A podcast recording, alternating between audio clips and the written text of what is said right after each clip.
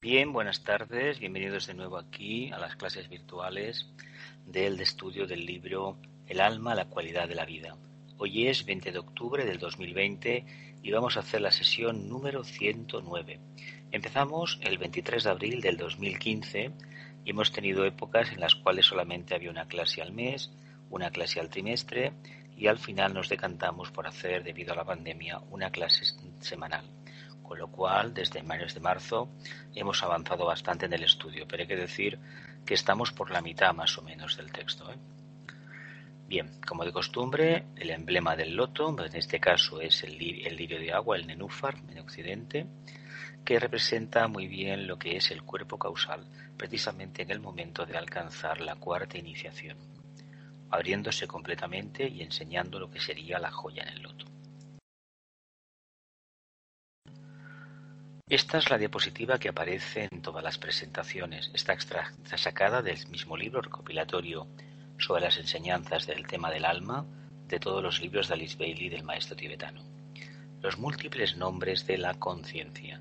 Son 42 nombres, si la memoria no me falla, y si tenéis que hacer alguna sugerencia, alguna aclaración o alguna pregunta, como tendremos dentro de 10 diapositivas o 12 una, un espacio de preguntas, os lo anotáis y cuando llegue el momento pues lo planteáis. Aquí finalizamos la sesión anterior, la número 108. Dice el tibetano, esto es verdad tanto para ustedes como para toda la humanidad. ¿Dominará la actual situación la personalidad materialista de tercer rayo de la humanidad o su alma amorosa llegará a ser el factor más poderoso, manejando a la personalidad y sus pequeños asuntos, conduciéndola a una correcta discriminación y al reconocimiento de los verdaderos valores para introducir así la era en que controlará el alma o la jerarquía? El tiempo lo dirá. Me parece que la semana pasada ya apuntamos que estos textos que fueron escritos en el periodo previo a la Segunda Guerra Mundial, cuando estaba la situación tan difícil, realmente parece que hayan sido escritos para ahora, porque ahora tenemos una situación mundial, no es una guerra al uso, pero sí que es una emergencia eh, en toda regla. Que se decrete el, el toque de queda en ciudades europeas muy, muy importantes, nos retrotrae a la época de las guerras de la Guerra Civil Española y sobre todo de la Segunda Guerra Mundial y de la Primera Guerra Mundial. Y sabéis que la nuestra forma parte del mismo paquete como años después sucedió con Corea y con Vietnam, con las que han venido del Golfo, con las que hemos empezado el siglo XXI, etcétera, etcétera. Parece increíble que Europa, con todo lo que ha vivido, tenga que decretar para perseguir o aislar a un enemigo que hoy por hoy es invisible refiero al famoso COVID-19. ¿Será la, humanidad, estará capaz de tirar adelante? Lo veremos. De momento, las soluciones que se están dando son mentales, son de tercer rayo. Por lo tanto, todavía falta verdadera buena voluntad, falta amor, energía de cohesión, energía de vinculación. Lo dejamos en el aire, pero si no ponemos un poquito más, la gente que está un poco despierta a la luz y entiende que este planeta es el único que tenemos y por lo tanto tenemos la obligación de llevarnos bien en el sentido de justicia divina, no lo que nos parece a nosotros que es la justicia, sino la divina, la ética, o realmente estamos condenados a un colapso mundial que ya veremos qué consecuencias tendrá. Y que si llega ese colapso, no os quepa la menor duda que va a afectar a todas las clases sociales, a los más ricos y a los más pobres. Sabéis que el karma se ceba especialmente siempre con los más pobres, porque bueno, karmáticamente es una situación muy compleja y han de pasar por esas pruebas para que como almas puedan despertar. Y aquí hay un paisaje magnífico, eh, unos prados preciosos y hay unas piedras durísimas. Imaginad por un momento que los problemas de la humanidad son estas piedras. Preferimos ver la piedra, el obstáculo, y no ver el camino alternativo que hay, o la belleza del prado. Continuamos. Dice, el destino del hombre está escrito en el cielo, y lo escribe durante su vida en la tierra. El destino del hombre está escrito en el cielo, y lo escribe durante su vida en la tierra.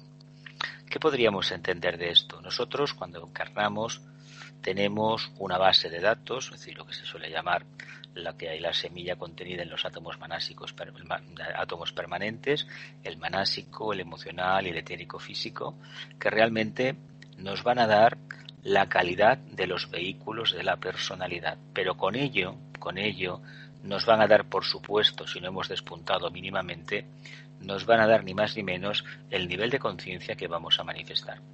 Por lo tanto, si esta enseñanza, esta afirmación se tiene más o menos clara, uno cuando va por la calle y ve lo que ve, porque se ven cada vez cosas más acuarianas, múltiples formas, muy diversas, en el fondo lo que estamos viendo es un alma, un alma, que está bregando en el plano físico y quiere seguramente alcanzar el mismo propósito de realización que nosotros mismos. Por lo tanto, entendamos que una de las cualidades que se despiertan con el estudio esotérico es ni más ni menos que la aceptación del otro, la conciencia grupal. Y si la humanidad tuviera esa cualidad, seguramente que más de un llanto y más de una lágrima y más de un miedo desaparecerían por completo. Así que el destino del hombre está escrito en el cielo. Claro, hay un condicionamiento astrológico que nos marca, unos planetas que nos marcan, pero no es porque los planetas fuera una casualidad el día que encarnamos, no, es que encarnamos en unas condiciones similares a las que dejamos, porque de lo contrario no podríamos retomar la experiencia karmática en el planeta Tierra. Cuando se habla de karmática, quitémosle ese calificativo, esa connotación de dañino, peligroso, miedo, enfermedades, guerras, tormentos, no. Es lo que hay que hacer, es lo que debemos hacer. Y claro, hasta que nos damos cuenta derramamos muchísimas, muchísimas lágrimas. Probablemente tantas como encarnaciones nos cuesta comprender esto. A sabiendas o no, empequeñece la idea que tiene de su alma y la reduce a su debida y propia forma, para que en cada vida sume, reste y multiplique, hasta completar la totalidad de experiencias de cada alma. El destino del hombre está escrito en el cielo, y lo escribe durante su vida en la Tierra. Hay una parte que nos condiciona. Pero hay que decir con esto de la astrología, imagino que lo sabéis porque casi todas estudiáis astrología, que cuando uno vive por debajo del diafragma, lo que viene en la carta astral te condiciona muchísimo, ¿verdad? Los planetas prácticamente que, que te atornillan. Pero cuando uno empieza a vivir por encima del diafragma, eh, realmente se sustrae la influencia del plexo solar, de lo que es el yo inferior, la carta toma un giro inesperado. Uno empieza a mandar en su vida. Eso es lo bueno que podemos hacer, mandar en nuestra vida. 7. En forma constante, el propósito en desarrollo de nuestras propias almas, esos ángeles de persistente e imperecedero amor, tendría que controlarnos más plena y profundamente, y esto debería ser nuestro más firme propósito a cualquier costo y sacrificio personales, para lo cual deberíamos esforzarnos real y sinceramente. Yo aquí remarqué esfuerzo, sacrificio, renuncia. Estamos a prácticamente dos días de la entrada del trabajo número 8 de Hércules, famoso trabajo de la muerte, muerte del apego, ¿eh? del deseo. ¿eh? Cuando Escorpio lo miramos bien, la prueba es la prueba del desapego por excelencia, por eso es la prueba de la segunda iniciación. Y la hidra de Lerna es ni más ni menos que el egregor formado con todos los deseos, aspiraciones que a lo largo de todas las encarnaciones, todas las vidas, desde el momento de la individualización, hemos ido alimentando. Llegó el momento que nos tenemos que enfrentar a él porque nos va la vida en ello, el subido la vida espiritual. Y aquí hemos de manifestar esfuerzo. El sacrificio es aplicar precisamente la voluntad, sacrificar todos nuestros actos, pero en el sentido de hacerlos sagrados. Por lo tanto, la voluntad realmente se manifiesta. Y en este caso va a ser la voluntad al bien. Y la renuncia, acordaos de las enseñanzas del trabajo número 8 de Hércules, la famosa Hidra de Lerna, cuando el maestro les dice, vencemos renunciando, arrodillándonos, ¿verdad que sí? Que volvemos otra vez a arrodillarnos nada más y nada menos que en Capricornio. De que Capricornio rija las, dos, las rodillas, ¿no? Para los que estudiáis astrología. Así que queremos ser un alma, tener un cuerpo causal así abierto, magníficamente abierto, exhalando su, todo su aroma, irradiando no nos queda más ni menos que esforzarnos, sacrificar la personal en el sentido de hacerla sagrada, integrarla y hacer que cumpla exactamente, refleje plenamente el mundo del alma y renunciando a toda comodidad. Sabéis que las cabezas de la hidra estaba entre la gula, el deseo, la comodidad. Tal vez el, el gran problema que tiene la humanidad en este momento es el tema de la comodidad. Hay una parte de la humanidad que no tiene donde poner la cabeza por la noche ni tiene nada que comer, seguramente. Pero hay otra, hay otra que ha sacrificado su bienestar espiritual por el bienestar físico.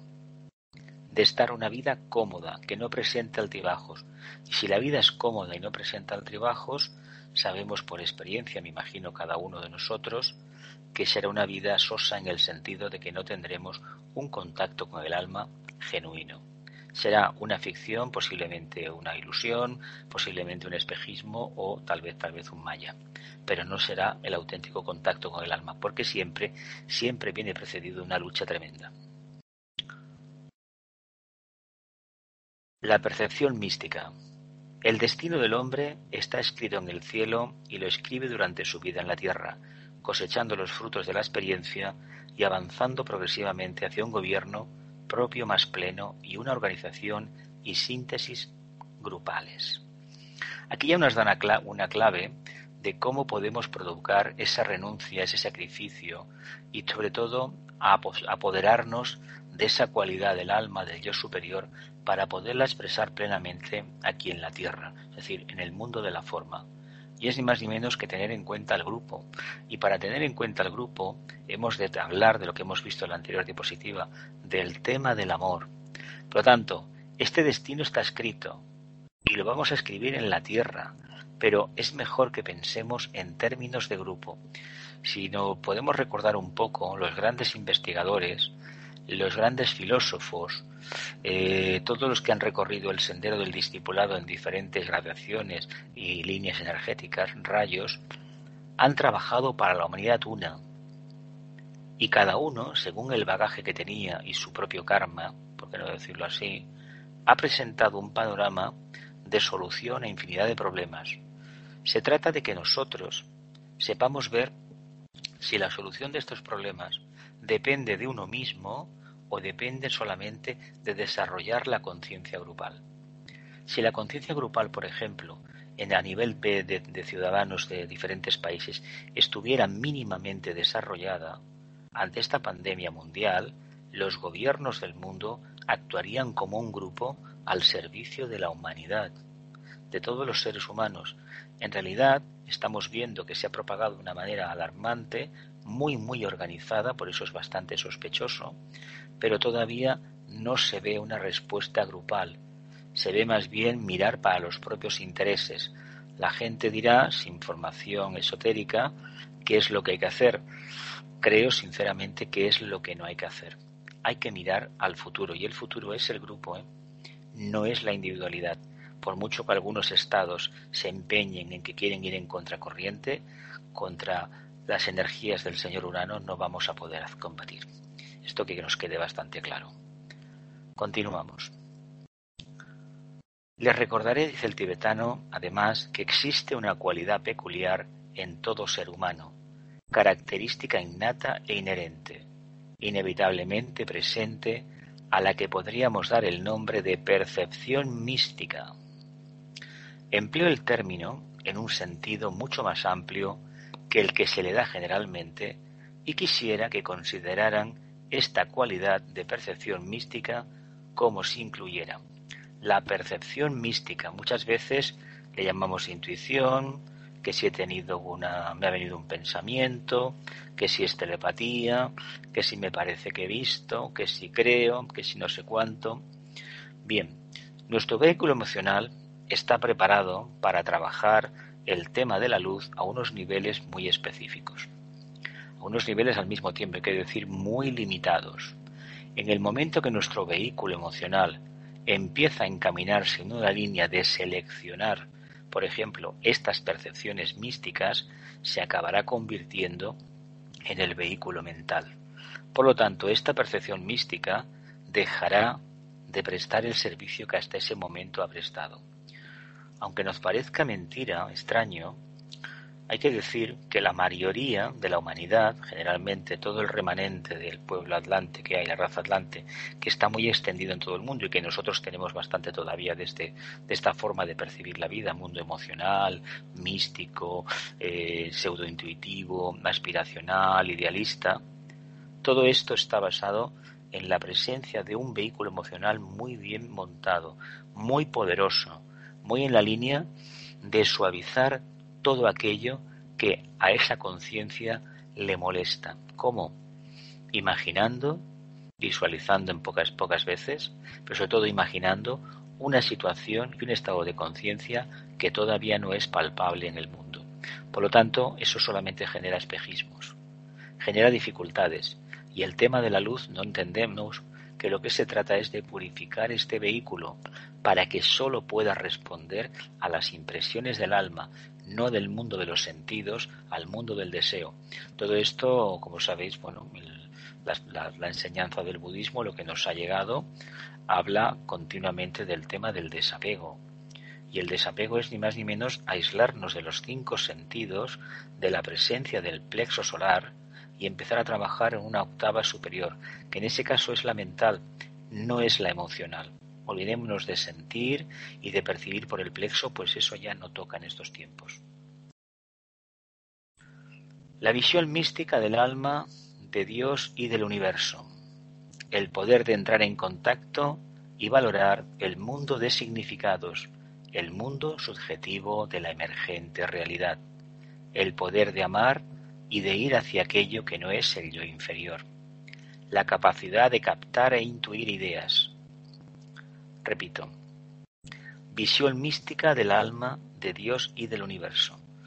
Probablemente, como he dicho antes y he apuntado antes, una visión mm, muy idealista, todo perfecto, pero que no resiste el menor análisis porque somos incapaces de detallarla.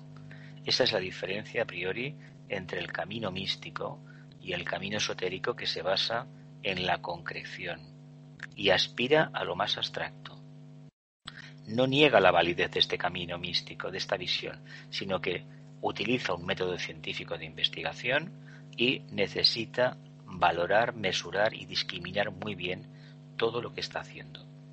La visión mística ya sabéis que es abstracta, hiperabstracta, y cuando se intenta concretizar, pues muchas veces nos llevamos sorpresas.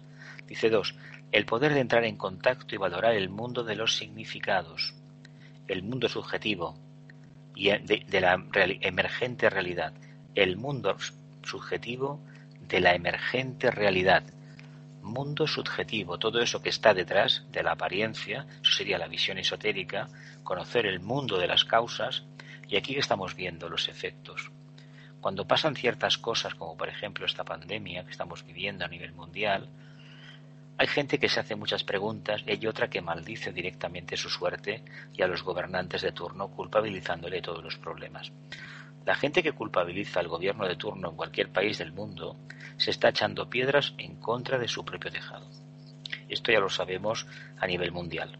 Sin embargo, se sigue haciendo porque es el mecanismo de respuesta, porque tenemos una visión muy glamurosa en este sentido, falsa, idealista, de lo que debería ser el, mundo y sobre todo nosotros nos ponemos como un dechado de virtudes en esa visión y en un punto sobrevalorando nuestros esfuerzos y menospreciando las cualidades de los demás. Por lo tanto, no tendremos esa visión esotérica del mundo de las causas y no podremos entender lo que sucede en el día a día si antes no cambiamos este punto de esta observación y nos centramos en lo que realmente que somos un alma que está bregando continuamente con unas situaciones muy adversas y que es muy difícil en el plano físico, los planos karmáticos, tirar adelante el proyecto para el cual ha encarnado. 3. El poder de amar y de ir hacia aquello que no es el yo inferior. Bien, ojalá esta cualidad, la he resaltado aquí aparte, eh, fuera una, una tarjeta de presentación en la mayoría de aspirantes o incluso me atrevo a decir de ciudadanos del mundo de buena voluntad. Porque amar aquello que es abstracto, que está por encima del mundo de la materia, es decir, de la comprensión de mi mente concreta, es el primer paso para encaminarnos al sendero del discipulado. Así como la visión mística habla de un amor a veces muy glamuroso, vaporoso, abstracto, exceptuando los casos de los grandes místicos que han habido en el mundo, que esto es un caso aparte, la mayoría, de ellos eran iniciados, pero lo que vemos actualmente, pues no hay tanta, tanta calidad, para decirlo abiertamente. Ahora bien, si esta capacidad de amar a lo abstracto se manifiesta cada vez más y nos alejamos del deseo y sobre todo del apego que tenemos al yo inferior, al mundo de la materia concretizada, realmente estaremos dando un paso de gigante, no tanto como alma, sino para el grupo y para toda la humanidad. La capacidad de captar e intuir ideas. Ojalá, ojalá la mente abstracta fuese ya, el antagrana estuviera construido y tuviésemos esta capacidad maravillosa de captar e intuir estas ideas abstractas. Ya sabéis que la mente abstracta, eh, ahí están las ideas, en, lo que sería en el plano búdico están los arquetipos que no tienen forma, las ideas tienen una forma que seguramente costaría muchísimo llevarlas a cabo, estas ideas se convierten en ideales de vida y cuando no hay voluntad de vivir un ideal nuevo, uno lo que suele hacer es convertir esas ideas en ideologías de obligado cumplimiento. Ha pasado con la filosofía marxista, por ejemplo, el socialismo, como lo describió Marx, ha pasado incluso con las grandes religiones, en lugar, en lugar de compartir, es decir, hacer una prédica basada en la experiencia, se impuso el dogma de fe. Claro, cuando el dogma de, un dogma de fe se impone a la fuerza, pues ya sabéis que se generan unas condiciones dramáticas que el karma ya se encarga de enseñarnos continuamente. Y no es necesario dar más detalles porque ya sabemos de qué estamos hablando. Quinto, la habilidad de presentir lo desconocido, lo deseable y lo deseado, la consiguiente determinación y perseverancia que permite al hombre buscar, investigar e ir tras esa realidad desconocida, tendencia mística que ha traído a la existencia a las grandes y famosos místicos del mundo y a innumerables exploradores, descubridores e inventores. Pues sí, hay una percepción muy sagitariana y una meta, es todo muy místico, muy vago, no obstante uno se puso a picar piedra y mira por dónde lo descubrió.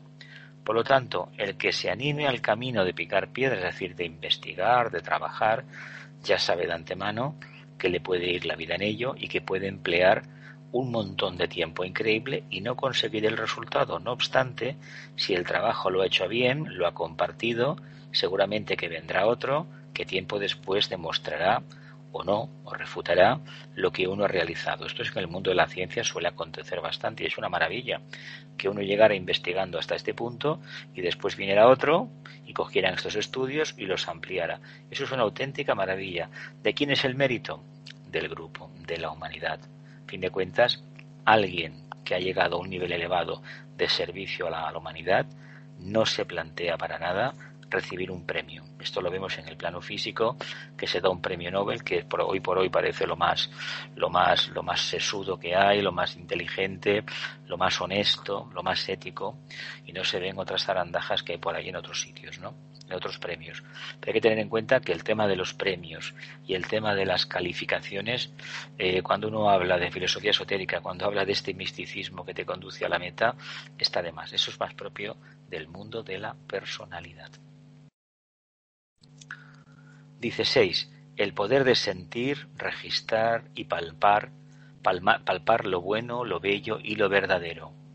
Esto ha hecho surgir al escritor, al poeta, al artista y el arquitecto. El poder de sentir, registrar y palmar, me imagino que bueno, poner las palmas. Lo bueno, palpar, lo bello y lo verdadero. Lo bueno, lo bello y lo verdadero. Son cualidades monádicas, ¿no? Cualidades superiores de la tríada, ¿no? Y por defecto, en una octava inferior, cualidades del alma. Lo bueno, lo bello y lo verdadero. Esto ha hecho surgir al escritor, al poeta, al artista, al pintor, etcétera, etcétera.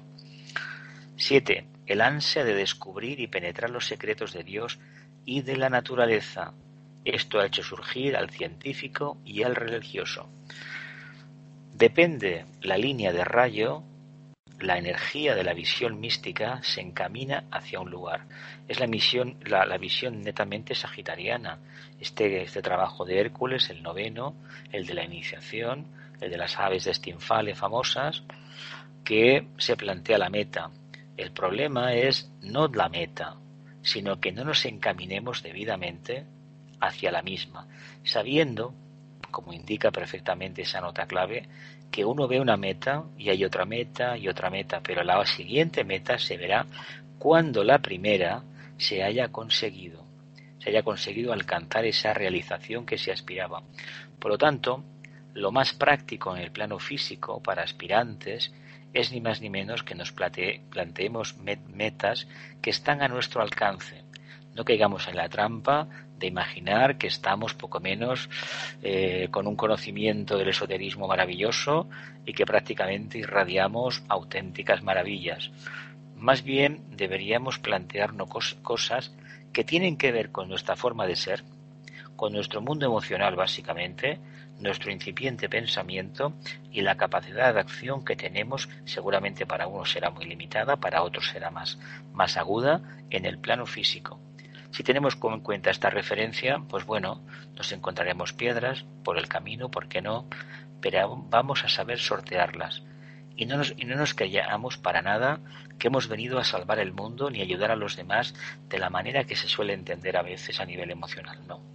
Hemos venido a estar en contacto con el alma y a ser consecuente con este contacto, que es compartirlo con aquellos que nos rodean, con aquellos seres que nos rodean, ya sea del reino vegetal, del animal o del humano, incluso con las piedras, con el mineral.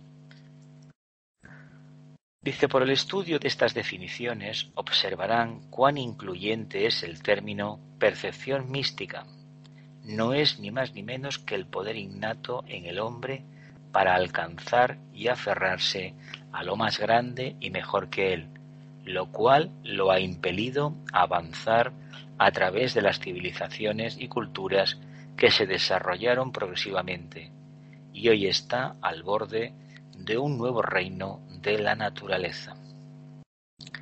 No es ni más ni menos que el poder innato en el hombre para alcanzar, aferrarse a lo más grande, mejor que él, lo cual lo ha impelido a avanzar a través de las diversas civilizaciones y culturas que se desarrollaron de forma progresiva y hoy está al borde de un nuevo reino de la naturaleza, el quinto reino de las almas liberadas, la jerarquía, ¿no? y los planos más elevados.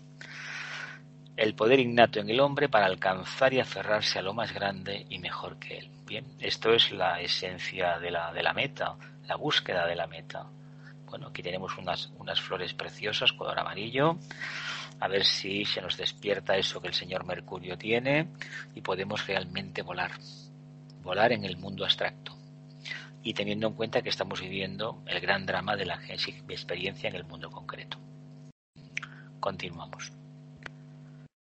La percepción mística es el poder de valorar y esforzarse por alcanzar lo que aparentemente es inalcanzable. Deberán tener presente esta tesis amplia y general a medida que vayamos estudiando el poder en desarrollo que el hombre posee para la autoexpresión, la autodeterminación y el gobierno de sí mismo. La percepción mística es el poder de valorar y esforzarse por alcanzar lo que aparentemente es inalcanzable. Hay que decir una cosa, parece inalcanzable y lo más complejo de alcanzar es lo que lleva uno dentro.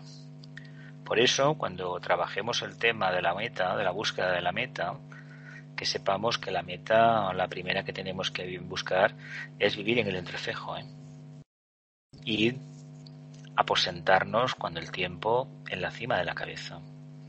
Es curioso que busquemos la meta fuera de nosotros y no nos demos cuenta que toda la enseñanza esotérica es sobre nuestro interior, no sobre el exterior. ¿Lo vemos? Continuamos y las preguntas. Venga, preguntas. Cámaras no, pero micrófono sí. Preguntad. Venga, que no tenga que estar preguntando yo varias veces, ¿eh? ¿No hay preguntas? pues pasa, A ver, una, una, una, pregunta, que casi ya la has contestado, porque uno, eh, cuando hemos hablado de la situación que, vivimos ahora, ¿no? Ha dicho que hay respuestas de tercer rayo, como soluciones así prácticas, digamos, ¿no? Pero que falta soluciones de segundo rayo o de incluyentes, incluyentes. incluyentes. Y has dicho antes que echas a faltar que hubiera, digamos, soluciones a nivel de un como un congreso internacional de, una Naciones Unidas, vaya, que se respetara Naciones Unidas que pudiera poner, eh, digamos, una serie de, de, situaciones, de circunstancias y de soluciones globales para todos, ¿no? Es esto lo que... Sí, porque es que, a ver, Naciones Unidas existe. Lo que pasa es que Naciones Unidas, sus decisiones, sabéis que la Logia Blanca controla la Asamblea General y la Logia Negra controla el Consejo de Seguridad. A ver, no, es no deja de ser curioso que las potencias ganadoras de la Segunda Guerra Mundial que tienen bomba atómica, pues evidentemente están en el Consejo de Seguridad y se arrogan el derecho, como un Senado de ilustres, en el nivel mundial, de decir lo que conviene y lo que no conviene. Claro, esto no es correcto. Además, esto va en contra de la esencia de la democracia. También es verdad que el tema de la democracia, pues habría muchísimo que hablar. Porque, a ver, democracia en, una, un colectivo donde no hay demasiada inteligencia y demasiado sentido común, pues la verdad es que no sirve para nada. No olvidemos que algunos famosos casos, por ejemplo el de Alemania, había democracia y aquel señor se le votó y por lo tanto, pues bueno, ellos no supieron ver, pero es igual. No es, no es tanto karma de él como de, de ellos, como de toda la humanidad en su conjunto.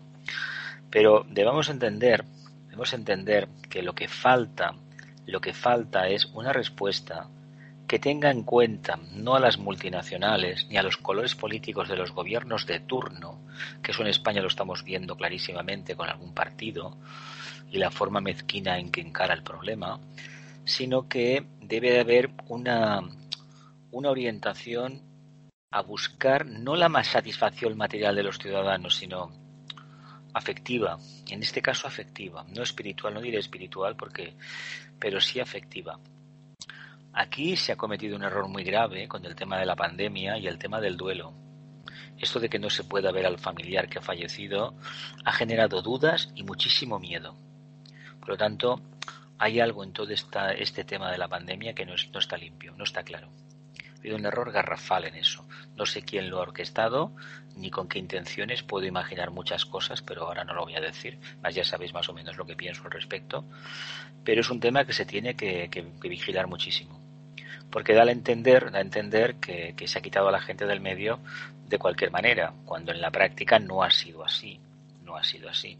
Pero bueno, Estamos en un mundo muy complejo, pero si hubiera amor, hubiera esta capacidad vinculativa de integración, las cosas serían diferentes. ¿eh? La respuesta sería diferente. No es que se hiciera un milagro, no, sino que viviríamos un estado de conciencia donde el miedo, el miedo, no nos estuviera a tornar, vamos, atosigando cada día. Más que nada parece como tuviéramos una argolla en el cuello con el miedo otras dos en las muñecas y otras dos en los tobillos. Y encima nos han puesto un esparadrapo en la boca para que no hablemos ni respiremos. Me explico, ¿no? No sé más qué, pasará. ¿Más preguntas? Perfectamente. Gloria, ¿no? Sí, sí, sí. ¿Qué has dicho? ¿Qué he dicho? ¿Qué he dicho? Has dicho, la luz es utilizar los vehículos inferiores.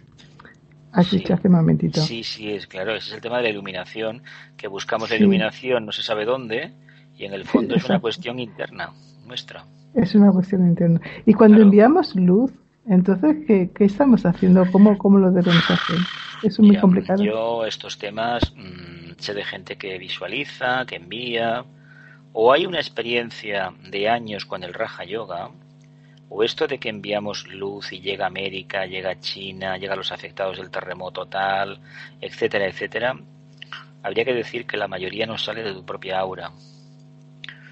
Mm, no hay tanta capacidad. Ahora, si uno lo quiere hacer, no olvidemos que para entrar, generalmente entramos por el camino esotérico por la vía mística, ¿eh? por la vía de la aspiración, del gran idealismo que tenemos de salvar a la humanidad que somos todos somos Quijotes en el fondo, todos, todos, todos, todos. ¿Una pregunta más? ¿No? Mira, una cosa. Ayer precisamente, ahora que hablabas de lo de la zona acna, ayer en la astrología esotérica salió el tema de, que realmente hace muchos años ah, teníamos un tercer ojo realmente ahí. Sí, sí, es que existe, ¿eh? Los niños cuando nacen lo tienen. Sí. Los niños lo tienen. Lo que sucede que ese tercer ojo que está en la frente se empezó a cerrar y se metió la glándula hacia adentro, pero sí que existía ese tercer ojo. Y de hecho, algunos niños pequeños, cuando tienen días, hombre, con la visión de los ojos físicos no se ve, pero se ve algo, ¿eh? Lo que pasa es que se ve un ojo como el que tienen los ojos, los ojos de los niños cuando nacen. Algunos sí que tienen una mirada muy clara, miran, pero la mayoría es como algo como lo que igual que los animalitos abren los ojos, pero muy bien como si no distinguieran bien dónde, dónde están y qué están viendo. Sí, sí, que es curioso que esto se, se perdiera, se atrofiara con el tiempo. se perdiera por una razón sencilla, porque al utilizar el ojo de Buddy se cierra y lo que queda es el ojo de Manas, el ojo de la mente, claro hemos de entender que este ojo, eh, que es discriminativo, tiene que llegar un día en que revierta su polaridad. De todas formas, eh, el conocimiento superior, la información que nos tiene que venir, cuando seamos discípulos del maestro tal o cual, según nuestra línea de rayo monádico, viene todo por, intuición, ¿eh? viene todo a través de esa capacidad de percibir la realidad interna de forma directa, no por el razonamiento. El razonamiento nos sirve para desarrollar el vehículo mental, para no cometer errores a la hora de percibir. La gente piensa, cree que en el sendero se enseña todo, por ejemplo, rayos, todo lo que sabemos de teosofía, que es muy complejo y muy profundo. Lo de antropogénesis y cosmogénesis es para dedicarle años de estudio y la constitución del hombre, los planos, es complicadísimo, hay que, hay que saberlo. Esto es como el que quiere ser médico y tiene que aprenderse toda la anatomía humana, todos los huesos, tiene que aprenderse todos los sistemas que tiene, el linfático, los nervios, todo, absolutamente todo. Y a lo mejor luego se dedicará a la cirugía maxilar, será odontólogo o será podólogo o será otra cosa. Pero tiene que conocerlo. Y nosotros, claro, debemos conocer todo eso. Y eso se hace para trabajar el vehículo mental y favorecer la concentración y por descontado la atención. La gente piensa que es para conocerlo, para tener una base de datos. A ver, la base de datos te puede servir, pero no es el objetivo del estudio. El estudio es para que a medida que te estés centralizando, sin darte cuenta, la respuesta al estudio te va a venir de la parte abstracta, de la mente abstracta, del alma. Para eso estudiamos esoterismo porque esta básicamente es como una meditación. Y poco a poco hay respuestas, y las respuestas vienen en el día a día, actuando con los demás, es decir, en el servicio, la conciencia de vigilia. ¿No hay más preguntas? Continúo. Venga. 30. El místico y el ocultista. Dice el místico elimina o trata de trascender la mente en el proceso de encontrar al yo. El, el místico, ya sabéis, como os he dicho antes, no quiere saber nada de la mente, enfatiza muchísimo no tengo mente, no tengo mente, no tengo mente. No sé si la llegasteis a conocer, una persona que venía por amigos de la India hace años y que afirmaba categóricamente que no tenía mente, que no tenía mente, que todo era percepción, que todo era fluidez. Bueno, yo no lo voy a criticar, pero yo sí que digo que afirmo que tengo mente. Así lo digo. Dice el ocultista, mediante el interés inteligente puesto en las formas, que velan al yo y el empleo del principio mente en sus dos niveles, el superior, el abstracto y el concreto, llega al mismo punto. ¿Qué diferencia hay entre uno y otro? Uno quiere trascender la mente, pero no la tiene, seguramente. Y el otro que la tiene va a llegar a la conclusión de que la mente no la necesita para según qué cosas, pero ha aprendido a construirla. ¿Me explico? ¿Sí? Luego lo veremos a las siguientes preguntas.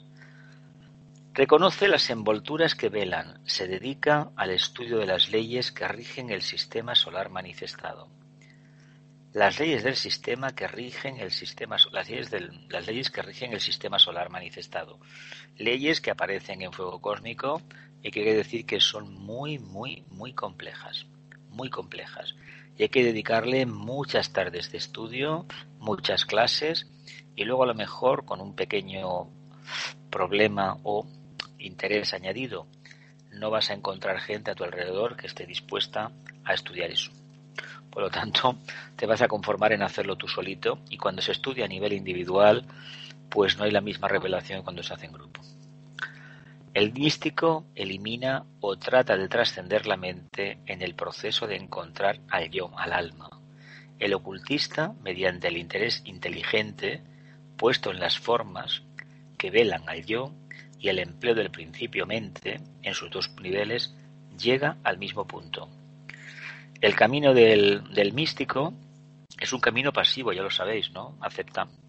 Cree, cree, cree, cree. El otro es más lento porque conoce a base de la experiencia y no puede dar nunca nada por hecho hasta que no lo ha comprobado. Ojalá siempre trabajásemos así. ¿Sí? Continuamos.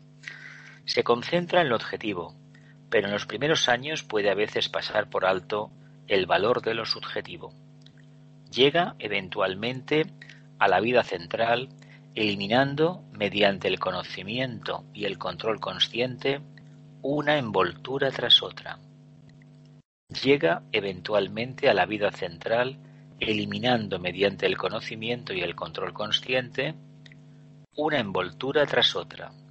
Medita sobre la forma hasta que la pierde de vista y su creador llega a ser todo en el todo. Medita sobre la forma hasta que la pierde de vista y su poder llega a ser todo en el todo.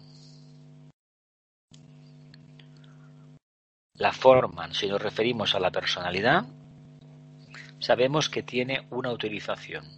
Si esta información, esta revelación que apunta aquí el tibetano, se produjera en amplia escala en la humanidad, no volveríamos a juzgar a nadie más, como he dicho antes.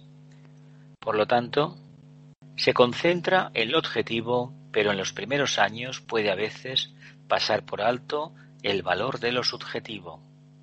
Llega eventualmente a la vida central eliminando, mediante el conocimiento y el control consciente, una envoltura tras otra. Medita sobre la forma hasta que la pierde de vista, y su creador llega a ser todo en el todo. La forma es que las formas están revelando, lo sabéis todo, pues un propósito. Entonces, cuando hay un verdadero conocimiento, una verdadera meditación sobre la forma, la que sea, eh, se adquiere la capacidad con el tiempo, con el tiempo, de profundizar y precisamente pues se llega a percibir, por ejemplo, el propósito que el creador tuvo detrás de esa forma. Esto se hace mucho, por ejemplo, contemplando un cuadro, contemplando una película, el cine, el cine clásico, y sobre todo, sobre todo, un cuadro, los cuadros. Los cuadros tienen la particularidad que cuando uno se enfoca, poco a poco, si hay una infinidad de composiciones dentro, eh, poco a poco va viendo el interés que tiene el artista en transmitir un mensaje, que a lo mejor, por qué no decir, es un mensaje arquetípico que en ese momento necesitamos muchísimo tener. Para el pensamiento público es de gran valor la verdadera explicación respecto a la evolución del ego, siendo muy grande el desarrollo gradual de su poder en la Tierra. El hombre puede considerar esta cuestión de dos formas. Ambas proporcionarán tema para la meditación y merecen ser consideradas seriamente. Para el pensamiento público es de gran valor la verdadera explicación respecto a la evolución del ego. El hombre puede considerar esta cuestión de dos formas. Ambas proporcionarán tema para la meditación y, merecen ser consideradas seriamente. Estudiar es de gran valor para el público conocer la evolución del ego, del alma. Eso nos interesa, pero claro, ¿cómo nos va a interesar si en nuestra vida diaria no existe a lo mejor eh, una verdadera orientación interna? No hay un interés entonces. Él da por hecho como maestro de la jerarquía que el cuarto reino tiene este anhelo, pero seguramente no todos los seres humanos lo pueden, lo pueden captar. Por medio de la devoción pura, la dedicación intensa y una severa disciplina del cuerpo físico, el místico penetra en el centro cardíaco de su pequeño sistema y los rayos de su propio sol central irradian sobre su vida la luz egoica. Qué bonito, ¿no? Por medio de la devoción pura, la dedicación intensa y una severa disciplina del cuerpo físico, el místico penetra en el centro cardíaco de su pequeño sistema. Bueno, sabemos por lo que hemos estudiado que si uno se dedica a una intensa disciplina interna y por ejemplo, por ejemplo, eh, recorta bastante lo que es la ingesta de alimentos, vive prácticamente una dieta muy estricta de ayunos, acaba volviéndose clarividente, ¿no? Pero bueno, habría que preguntar a qué precio y para qué sirve ver si luego no se tiene el suficiente mecanismo para poder integrar lo que se ha visto, lo que se ha percibido. Y esto es un método expeditivo, pero es un método que da resultado cuando se le sigue de forma muy concienzuda vida tras vida o, año tras año. Si no, mm, no es conveniente realizarlo. Severa disciplina, el místico penetra en su centro cardíaco, en lo más profundo de su pequeño sistema, y sobre irradia luz sobre su vida egoica. Vale, muy bonito, todo esto es muy bonito, pero eh, entendamos que la intensa y severa disciplina del cuerpo físico debe ir acompañada de una expresión de luz, de amor y de voluntad al bien a través de la personalidad. Entonces seguramente no habrá que llegar a ese extremo de visualizar, de recurrir a la extrema disciplina, a prácticas que ya no tocan, para poder mantener un nivel de conciencia elevado. elevado ¿eh?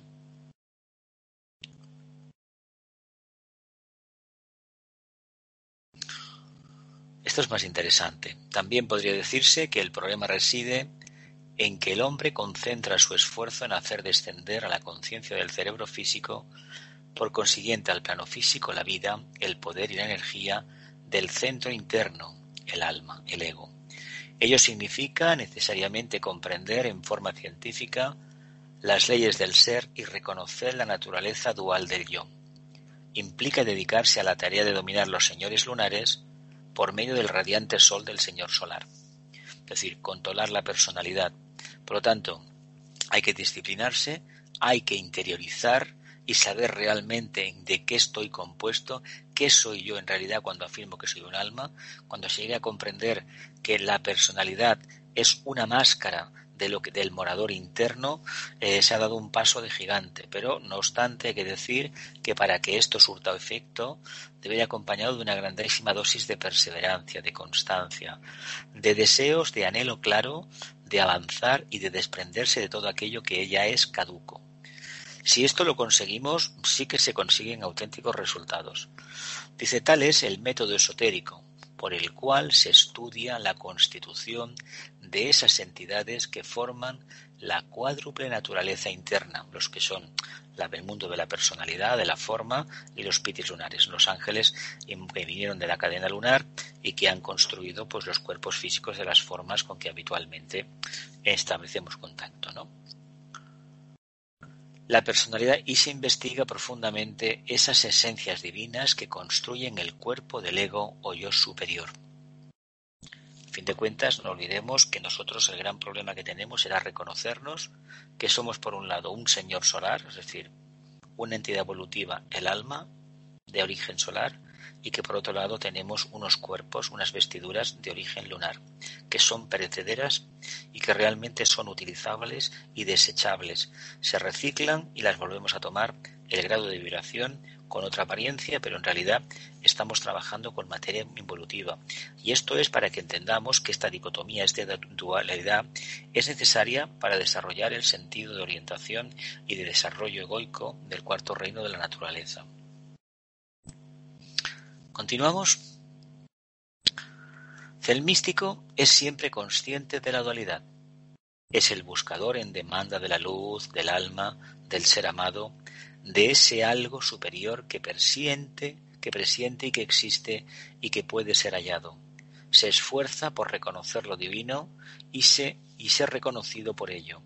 Persigue la visión, es un discípulo de Cristo y esto condiciona su pensamiento y, su, y su aspiración. Es un devoto y aquel que ama lo aparentemente inalcanzable, el otro yo.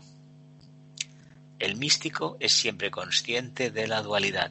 Bueno, bueno, ojalá, ojalá esta característica del discípulo la tuviéramos todos, místicos o no. Ojalá, ojalá. Continuamos. Dice, solo cuando llega a ser ocultista, el místico aprende que todas las veces el imán que lo atrajo y el dualismo que coloreó su vida y pensamiento y constituyó el móvil de todo lo que quiso realizar fue su verdadero yo. La realidad una, el alma, ¿verdad? Qué divertido reconocer en un momento que los primeros pasos y los siguientes en el sendero no era mi aspiración mística, ni mi inquietud mística, ni nada de todo esto, sino era la propia alma que me estaba impeliendo, conduciendo, empujando hacia un camino de servicio. Qué curioso esto, ¿no? Esto, mm, tarde o temprano, si somos honestos, lo vamos a ver, ¿eh? No es tan extraño. Y solamente va a servir para una cosa muy práctica y al mismo tiempo compleja para las personas que no están en el mundillo este nuestro. Tendremos que agradecer a voces las dificultades que hemos tenido en esta encarnación para podernos orientar, orientar correctamente y sobre todo agradeceremos el mundo karmático de la familia, de las amistades, del mundo del trabajo, por ejemplo, de los grupos, porque ha sido gracias al cumplimiento de ese propósito que estaba oculto detrás de todas esas actividades que uno ha podido encaminarse con seguridad en el sendero. Dice, solo cuando llega a ser ocultista, el místico aprende que todas las cosas, que todas las veces el imán, lo que te atraía, y el dualismo que coloreó su vida y el pensamiento y constituyó el móvil que quiso realizar fue su verdadero yo, el alma, la realidad una. Entonces reconoce esta asimilación en la realidad una y su identificación con ella permite a la dualidad transmutarse en la unidad y al sentido de búsqueda transformarse en esfuerzo para llegar a ser lo que Él es esencialmente, un hijo de Dios uno con todos los hijos de Dios. Al lograrlo, haya que Él mismo es uno con el uno en quien vivimos, nos movemos y tenemos nuestro ser. Bonito, ¿eh? Uno acaba descubriendo que es ni más ni menos uno con la realidad una, con el logos para los iniciados, ¿verdad? Todo eso es muy maravilloso, muy hermoso. Pero, pero, pero, mientras no sea una realidad objetiva, palpable, haríamos bien en no alardear del tema y darnos cuenta que si todavía tenemos un mínimo apego al mundo de la, de la forma, o por ejemplo, esas, esas características de la hidra todavía nos dominan, y entre ellas la comodidad, pues habría que decir que el sendero que estamos recogiendo es un sendero, recorriendo, perdón, es un sendero de mucha flor, de mucho almíbar, de mucho de mucha dulzura, muy aristocrático, muy bonito, pero que a lo mejor no es el sendero real. Porque ¿para qué queremos tanta comodidad si queremos servir como alma y expresarnos como almas? Al alma le importan muy bien poco las, las formas físicas y las condiciones en que éstas se estén desenvolviendo. No sé, deberíamos reflexionar un poquito más sobre lo que tenemos, sobre lo que compramos, sobre lo que consumimos, sobre lo que pensamos. Continuamos. Almas perdidas. Dice, si el hombre persiste vida tras vida en esta línea de acción, bueno, antes de empezar hay que decir que esto de las almas perdidas, a ver, no tiene la connotación que la gente cree a nivel popular. ¿eh? Para el mundo esotérico, un alma perdida es una de las gracias que nos pueden caer, pero, bien. Pero ya veremos lo que dice el tibetano. Tiene mucho que ver con el empleo de la facultad y sobre todo con el tema del fuego serpentino. ¿eh? No lo menciona así, pero va por esa línea. Dice, si el hombre persiste vida tras vida en esta línea de acción, descuidando su desarrollo espiritual y concentrando su esfuerzo intelectual en la manipulación de la materia para fines egoístas, y si a pesar de las advertencias de su alma y de aquellos que vigilan continúa haciendo durante un extenso periodo de tiempo, puede acarrearse la propia destrucción que significará el fin de su mambantra o ciclo. cuando uno se empeña en seguir el camino equivocado, pero hay que hacer prácticas de despertar los fuegos con fines muy egoístas. Estos son casos extremos, extremos. Acontece todo eso. Ya veremos qué pone a continuación. También la unión de estos fuegos en el de la materia y la doble expresión del fuego mental, superior e inferior, puede llegar a destruir totalmente el átomo físico permanente y con ello cortar la conexión con el yo superior y por eones de tiempo. Blavatsky se ha referido a algo de esto cuando habla de las almas perdidas.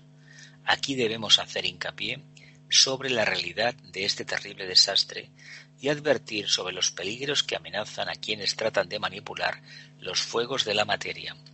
Por lo tanto, el tema de Kundalini, yo sé que esto llama muchísimo la atención, todo el mundo poco menos que quiere ser mago, pero es un tema muy, muy complejo, muy complejo.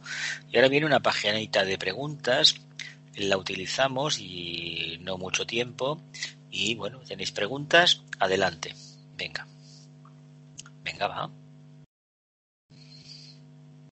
¿No hay preguntas? Pues si no hay preguntas, damos por acabada la clase. Sí, una pregunta. Ay, lo que, te cuesta decidirte, ¿eh? Madre. Bueno, es que. Es, que, que, es que, que, es que, que. Tú pregunta y punto. Sí, la. Hasta completar la totalidad de experiencias de cada alma. Eso lo he escrito antes.